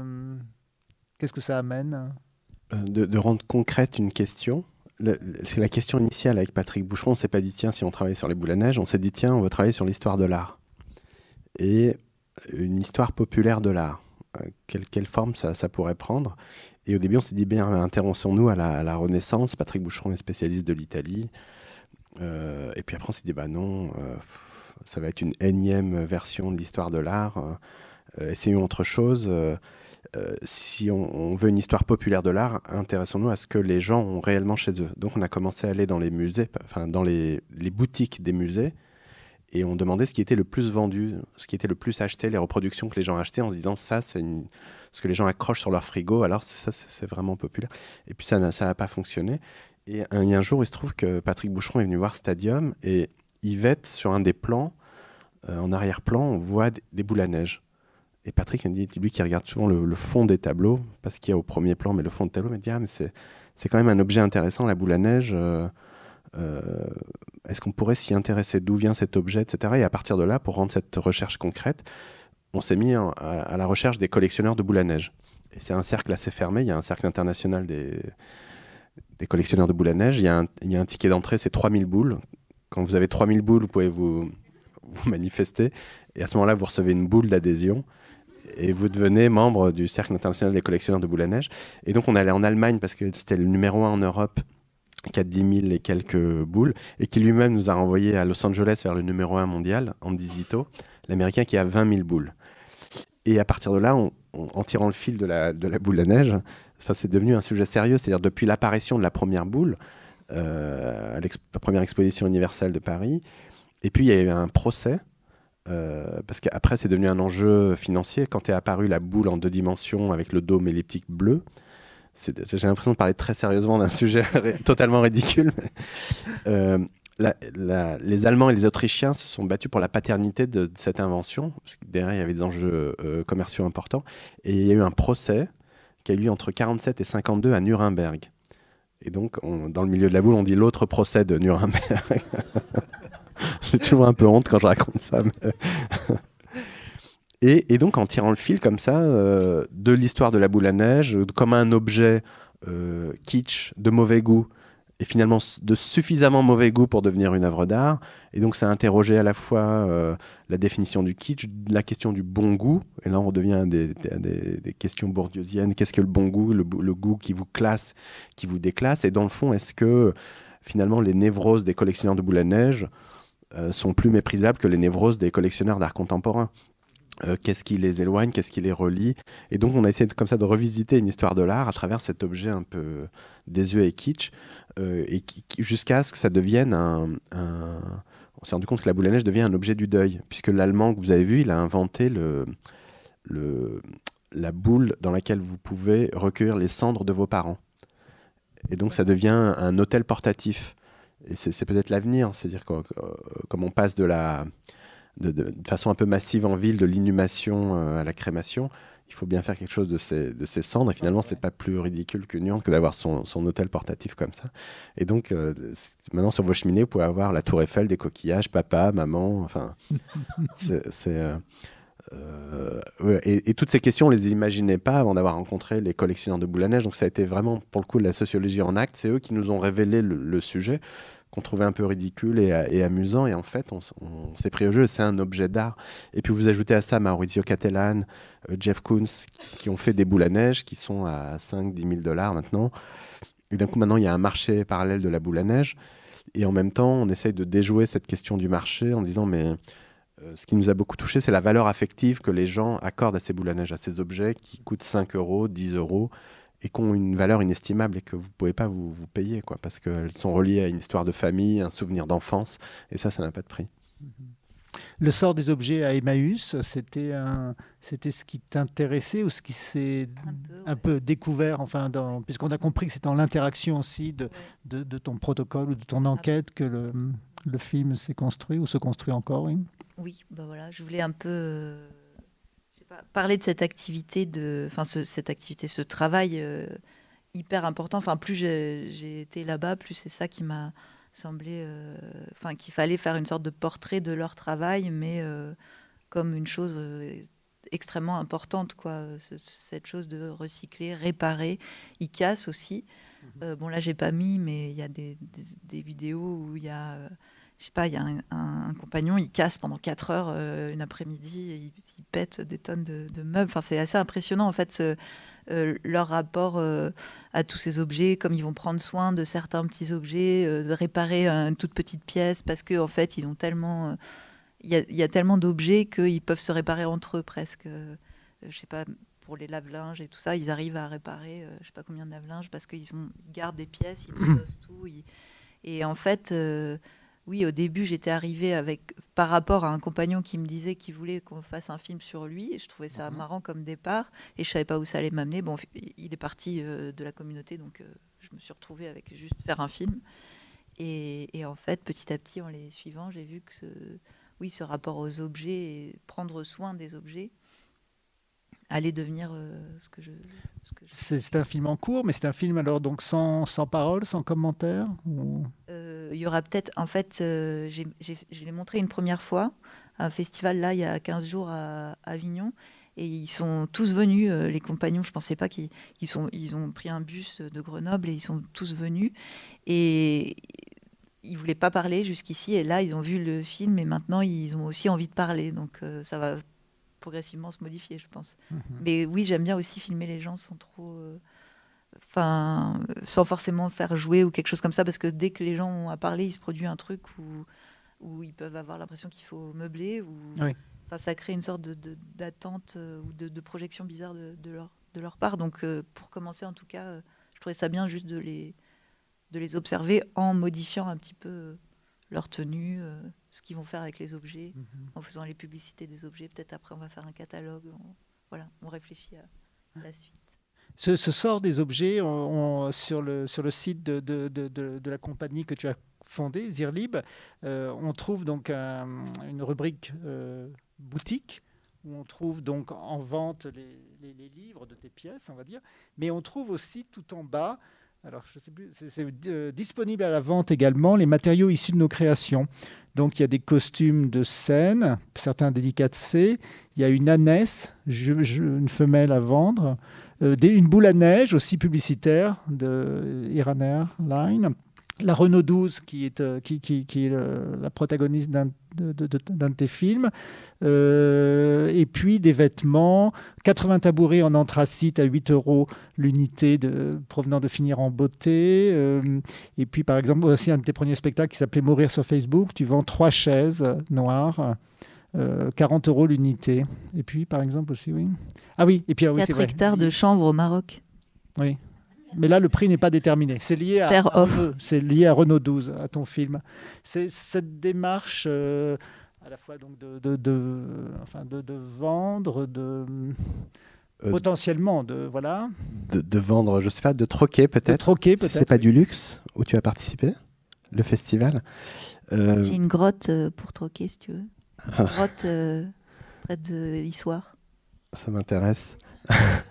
mais parce que la vie des objets m'intéresse en fait. Et, pour moi, ça fait partie de ce que je disais tout à l'heure, ce qui peut mettre un rapport d'égalité entre les gens, c'est qu'on a tous des attachements des fois à des objets un peu désuets, un peu personnels, qui n'ont aucune valeur, ni esthétique, ni marchande, etc., mais qui ont une valeur affective forte. Ça peut être une photo, un, un petit jeu offert par un enfant, enfin que sais-je. Et donc cet attachement qui est un peu irrationnel, des fois un peu ridicule, mais qui est toujours très touchant, ou des fois on comprend pas pourquoi quelqu'un ne veut pas se séparer d'un objet, qu'on trouve moche, etc., mais parce que cet objet est chargé d'une histoire, et ça, ça me touche beaucoup. Et, et, dans ce même festival, c'est pas du luxe qui est organisé par la Fondation Abbé Pierre. Par exemple, j'ai eu une carte blanche de la collection Lambert, et avec lesquels on a demandé à des gens qui ne fréquentent pas des musées, qui ne fréquentent pas les musées, qui ne vont jamais dans les musées, euh, de se joindre à nous au musée et d'occuper tout le premier étage de la collection Lambert euh, avec des objets personnels.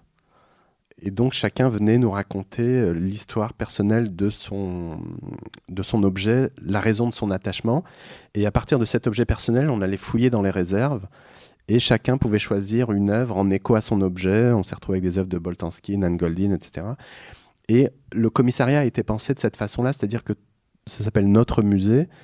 Et, du coup, toutes les salles sont jalonnées d'objets personnels qui dialoguent avec des œuvres d'art. Et je trouvais que c'était une façon euh, euh, de, faire respirer euh, la question artistique, c'est-à-dire de, changer le regard et toute la conception même du musée. pour donner un exemple très concret, habituellement, on a soit dans une exposition une organisation thématique ou historique, etc. Et là, d'un coup, je disais au commissaire, mais comment vous voudriez qu'on commence? Vous, quand vous arrivez dans un musée, comment vous aimeriez être accueilli? Et il disait, ah bah nous, euh, c'est un peu intimidant un musée, donc on, aimerait qu'on nous fasse un câlin d'abord. Donc très bien, bah, cherchons une œuvre dans les réserves qui fait office de câlin. Et puis une fois qu'on vous a fait un câlin, par quoi on peut aller? Bah, On peut se débarrasser de nos croyances. Très bien, alors réfléchissons aux croyances. Et tout a été euh, conçu comme ça. Et je trouve que ces modalités, plus, que ces processus-là, en tout cas, invitent à reconsidérer le, euh, notre rapport à l'art, qui est souvent un rapport, euh, euh, comment dire, quasi religieux ou mystique, avec quasi une prosternation devant les œuvres, etc., et que je trouve qu'on aurait intérêt à pouvoir les maltraiter et à les mettre en dialogue avec des objets prosaïques. Ce serait une façon de se réconcilier avec les musées d'en faire des lieux vivants. Et donc voilà, c'est ce qui me touche dans, le fait de réhabiliter des objets et puis d'évacuer la la, question marchande. Il y avait une, grande galeriste qui était là à Avignon. Euh, et il se trouve qu'entre une œuvre de Boltanski et de Goldin, il y avait un ouvre-boîte. Et cet ouvre-boîte, euh, c'est un ouvre-boîte pour Gaucher, qui appartient à Eve. Et Eve, elle nous a raconté l'histoire de son ouvre-boîte. Euh, c'est son fils qui lui a ramené. Elle avait besoin d'un ouvre-boîte un soir pour ouvrir une boîte. Et il lui ramène un ouvre-boîte pour Gaucher. Il a une douzaine d'années. Et elle l'engueule. Elle dit Mais qu'est-ce que je vais faire avec un ouvre-boîte pour gaucher? C'est pénible, on peut pas ouvrir la boîte, mais pourquoi tu as fait ça? T'es pénible, etc. Elle l'engueule. Et quelques semaines après, son fils a un accident de voiture et il meurt. Et donc elle dit Le dernier moment que j'ai passé avec lui, ça a été de l'engueuler à cause de cette ouvre-boîte pour gaucher. Et elle dit Et finalement, j'ai jamais racheté d'ouvre-boîte. Et je m'efforce, comme une espèce de, punition que je m'inflige, d'utiliser un ouvre-boîte pour gaucher alors que je suis droitière. Et donc cet ouvre-boîte, il a une valeur inestimable pour elle. C'est le, dernier lien avec son fils. Et donc cet objet est là, entre, à côté des boîtes de Boltanski. Il est extrêmement puissant, extrêmement touchant. Et, euh, une, galeriste disait, mais est-ce que je, pourrais l'avoir dans, ma galerie? Et en fait, Eve dit non, mais pour rien au monde, je, le lâcherai. Et d'un coup, cette chose, cet objet échappe au marché. Euh, il n'a pas de prix et pour un million, elle ne le laisserait pas. Et donc, je trouve que c'est aussi une des questions qu'on pourrait se poser dans l'art, de réinterroger en tout cas la valeur la valeur des œuvres ou la valeur d'un geste ou la valeur d'un objet. Et Eve, là, elle nous a fait un, cadeau, quoi, avec ce, en acceptant que son ouvre-boîte soit là euh, et qu'il a, dans le fond, toute sa place dans un musée.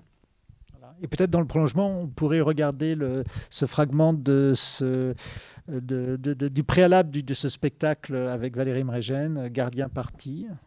Как называется? Моя профессия. Ну, музейный смотритель. Должность у меня старший музейный смотритель. Je pense que les gens qui, qui, qui, qui arrivent dans les musées, c'est pas par vocation. Alltså, jag står så här, så här står jag ofta, så här ja. Som innan vattenpolomatch, du vet man är helt laddad, så brukar jag stå så här. Во время работы мы этого не замечаем, а после работы ощущаешь. Nej, men jag tror inte jag har så mycket tråkigt faktiskt. Jag hittar på olika saker. Dans ma poche, j'ai des sudoku. Et puis j'ai mon téléphone. Jag tror att det är svårt att få hit arbetarklassen. Ils viennent parce que c'est gratuit, mais ça les intéresse pas. Ils viennent de l'hiver, des fois, il y a des gens qui viennent ici, c'est pour euh, se réchauffer. Например, молодая женщина пришла с ребенком и спрашивает, скажите, пожалуйста, я обошла весь русский музей, но не нашла Джаконды. Я говорю, Джаконда находится в Париже, в Лувре. Она говорит, я все поняла, она находится в Эрмитаже. L'acidité qu'on a au bout des doigts, bon, c'est sûr que c'est préjudiciable, mais bon, c'est pas non plus euh, ultra destructeur. On n'est on est pas à Lascaux, quoi. Wo ist die Toilette? Wirklich, das ist, das ist eine Frage, wo ist die Toilette oder wo ist der Ausgang? Ich habe mich verlaufen. À ma qualité d'agent de sécurité au niveau du musée, nous avons la, la réserve de, de, ne pas se prononcer sur, sur les œuvres. Нельзя сказать, потому что это вообще весь музей любимый. Столько лет отработать, тут, конечно, все как близкие люди. Man kan vara osynlig som värd om man vill. Och det gör att man kan observera. Je crois que pour travailler dans un musée, il ne faut pas être passionné. Euh, ça pose aussi la question d'ailleurs de, de, de l'interprétation, parce que c'est un spectacle qui a beaucoup euh, été représenté, donc à chaque fois dans des contextes de, de musées ou de centres d'art, euh, en France et puis euh, dans de nombreux pays à l'étranger. Euh, co comment on transmet un projet comme ça C'est un travail très, très, très compliqué, très... pas tant que ça. Ouais. Enfin, c'est beaucoup de temps en amont de rencontres. Parce qu'on est, on est allé dans une dizaine de pays, on a rencontré plus d'une centaine de gardiens de musées qui acceptent de parler quand même plutôt volontiers, qui sont plutôt contents qu'il y ait un intérêt d'un coup sur leur travail. Et librement aussi, oui. Et, complètement. Et, euh, on, tenait à ce que ce soit qu'il y ait une dimension internationale pour voir d'autres rapports à l'art, d'autres cultures. Et dans le fond, on se rend compte que où que vous soyez, finalement, le, il y a quand même quelque chose d'extrêmement commun. Euh, et les thématiques qui venaient étaient toujours les mêmes, c'est-à-dire l'ennui au travail, donc quelle vie intérieure il faut pour tromper l'ennui, euh, le mépris qu'il peut y avoir pour les gardiens de musée de la part des visiteurs, qui est plus ou moins accentué selon la, nationalité des visiteurs. Euh, et les Français sont assez bien classés quand on est à l'étranger. Euh, et, et puis le rapport à l'art, c'est-à-dire il y a un peu un fantasme sur le gardien en disant mais qu'est-ce qui, est-ce qui ça les intéresse, ça les intéresse pas, et vous avez de tout. Vous avez tous les profils, depuis ceux qui vous disent euh, je fais ça temporairement, j'ai fait histoire de l'art et puis je fais ça 3-4 ans le temps de, de, que ça marche, et puis des fois ça, ça, ça marche jamais, et donc vous vous retrouvez euh, 30 ans, 40 ans après toujours au musée. Euh, parfois vous le subissez, parfois c'est un vrai plaisir, vous êtes investi, et puis arrive la question de, la privatisation. Parfois vous êtes investi dans le musée, parfois vous êtes dans une boîte privée et vous êtes euh, au musée le mardi, à Monoprix le jeudi, euh, et c'est l'enfer. Euh, et puis il y a des conditions de travail, c'est-à-dire qu'on est dans des lieux qui mettent en avant l'émancipation, des valeurs d'égalité, etc. Et puis il y a une maltraitance terrible dans le secteur culturel, des gens qui travaillent au, au, à valoriser les œuvres, etc. Donc on, a tout un comme ça un creuset de questionnement euh, euh, autour de l'art euh, qu'on retrouve un peu dans tous les pays. Et du coup, on a plutôt essayé de, proposer une, variété, une diversité en tout cas de profils de gardiens et d'obliger les gens à s'arrêter pendant une heure. Ça ne se joue que dans les musées, s'arrêter pendant une heure et d'écouter ce qu'ont à raconter les, gardiens et d'avoir leur version, de leur histoire de l'art euh, à eux. Et après, c'est juste un travail un peu ludique de traduction, mais qui se fait, euh, qui se fait, qui se fait bien. Cette question d'interprétation, on va la voir aussi dans le, dernier fragment, qui est donc euh, un extrait de ce film qui s'appelle Les Adversaires, qui a été présenté d'ailleurs euh, ce printemps à la, à la, Fondation Pernod Ricard dans cet auditorium. On va regarder, puis tu vas nous en parler. Tu nous en as parlé d'ailleurs un tout petit peu avant, je crois. C'est un privilège d'être votre candidate, de porter vos couleurs, même si désormais c'est au peuple de France que je dois me donner. Depuis deux mois, je suis en campagne, du nord au sud, de l'est à l'ouest. Je traverse le plus beau pays du monde, la France. Je l'aime, corps et âme. Plus je la partage, plus je la parcours, plus je l'étreins, plus elle m'émerveille et plus je sens monter en moi une impatience, celle de voir notre nation retrouver cette force qui appartient aux nations gagnantes. Cette force, je l'ai en moi. Euh, vous dites que la politique est un don de soi. Est-ce que c'est un don jusqu'à donner sa vie? Mon père me disait toujours ceux qui vaut la peine de vivre auront la peine de mourir. C'est-à-dire que si tu aimes profondément ta famille, si tu aimes ceux qui t'ont fait confiance, si tu considères qu'ils sont en péril, et si tu peux faire quelque chose, eh bien, ceux qui vaut la peine de, vivre auront la peine de mourir. Vous étiez prêt à mourir Ah oui, oui. Pour le maintien de cette usine? Ah oui, j'étais prêt à mourir. Au fond de moi-même, j'avais cette espèce de, sentiment joyeux qui ont toujours animé mes combats. Ouais, je, ne mourrai pas. Vous, vous, en avez gardé des séquelles physiques euh, de cette grève de la faim? J'ai eu l'intestin grêle. Euh, c'est bien le seul auquel je pensais.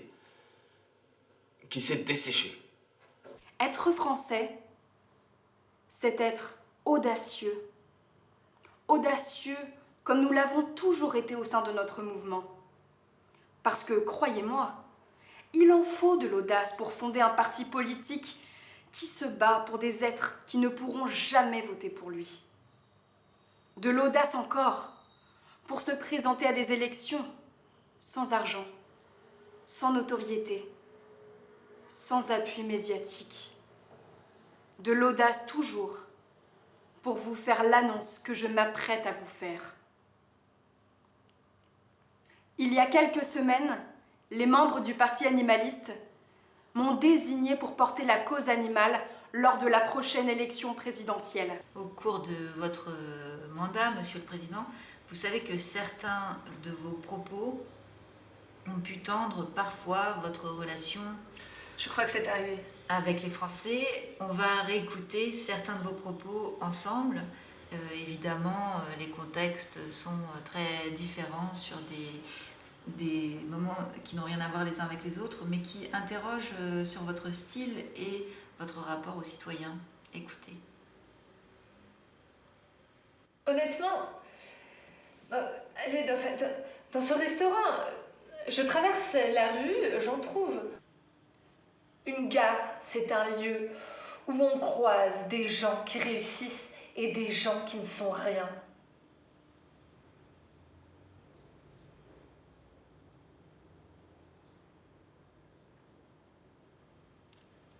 Je traverse la rue, je, vous en trouve. Il y a simplement des gens qui sont prêts à travailler.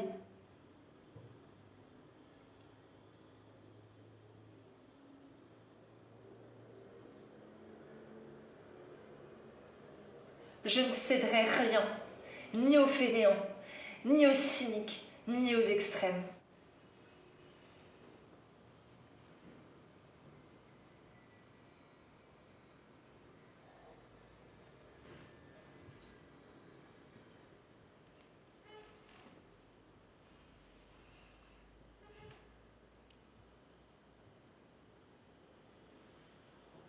on met un pognon de dingue dans des minima sociaux et les gens sont quand même pauvres.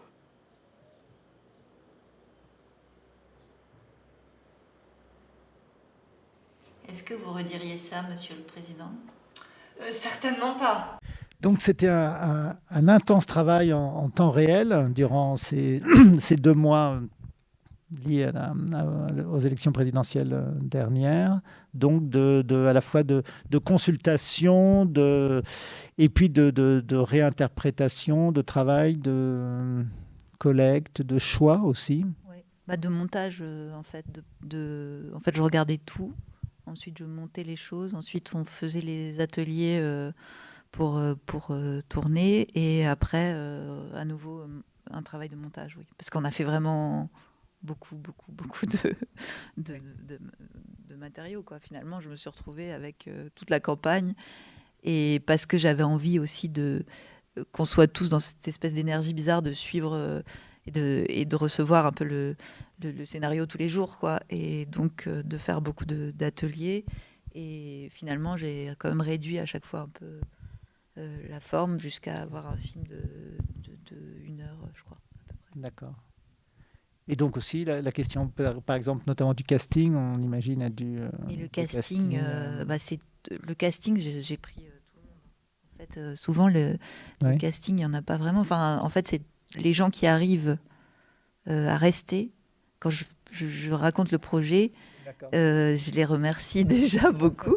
C'est-à-dire que les gens qui signent pour être quelqu'un d'autre, pour être une fausse famille sans, sans, durée limite, et ceux qui sont d'accord pour rejouer la campagne en temps réel et qui viennent euh, comme ça, euh, c'est magnifique. Euh, je les remercie. Et tout le monde. Enfin, après, il y avait certains qui étaient vraiment mauvais au truc de. Enfin, qui étaient moins forts que les autres au truc d'oreillette. Et eux, je les ai mis en, abstentionniste. Ils posaient juste une question ou deux. Ah oui, oui, d'accord. Ouais. Mais sinon, bah, tout le monde est pris. Hein. Tout le monde est bienvenu. la, question du, casting, elle, elle, se pose parfois ou différemment bah, C'est comme Pauline, moi je, déteste les castings, je déteste, d'ailleurs j'organise pas d'audition. Euh, là par exemple pour la, pièce sur le Racing Club de Lens, euh, on est 58 sur scène, et on est 58 juste parce que j'ai voulu virer personne. Et que Yvette, elle dit, moi je veux bien venir à la pièce, mais je viens avec ma famille, on est 13. Je dis, bah venez. Euh, et je voulais pas, c'est-à-dire dans un territoire qui est déjà relégué, des gens qui sont déjà exclus des cercles culturels, moi venir là-dedans et faire une sélection en disant produire de l'exclusion euh, de gens qui sont déjà exclus de la plupart des cercles. Et donc je disais non, c'est un travail inclusif et, et, venez. Et pareil pour les enfants, les enfants qu'on, je leur disais juste à la fin, mais tu, voudrais bien raconter ton histoire devant un public. Et ils disaient oui, ils étaient pris. Et après, il fallait que les parents acceptent, mais euh, donc Après, pour les, par exemple, pour euh, la dispute, se pose le problème des, des de, la circulation, de les tournées, les... Euh, ça, va, ça, va. C'est juste de la logistique, mais c'est une petite logistique, c'est-à-dire qu'on embauche un enseignant qui fait les tournées avec nous, qui fait la classe la journée, pendant que les enfants vont, sont en tournée, voyagent, etc. Mais, mais ça se fait là pour les supporters de lance, les gens posent des congés sans solde, puisque la plupart du temps, je travaille avec des non-professionnels. Et donc, effectivement, c'est une petite organisation, mais euh, euh, pour moi, c'est plus tranquille et plus confortable de travailler avec des acteurs ou des actrices qui sont dédiés à ça et qui vont avoir des préoccupations d'acteurs et d'actrices, et ces préoccupations qui me sont étrangères, euh, qui ne m'intéressent pas. Donc, je préfère travailler avec des gens qui sont experts de leur domaine, de leur quotidien. de toute autre chose et de, qu'on trouve un langage ensemble. Et je pars du principe c'est un geste quasi démocratique, c'est-à-dire tout le monde peut faire du théâtre. Euh, ça prend un peu plus de temps, mais euh, euh, chacun peut trouver son chemin et trouver sa place dans l'espace de la représentation. Merci, merci beaucoup Pauline, merci beaucoup Mohamed.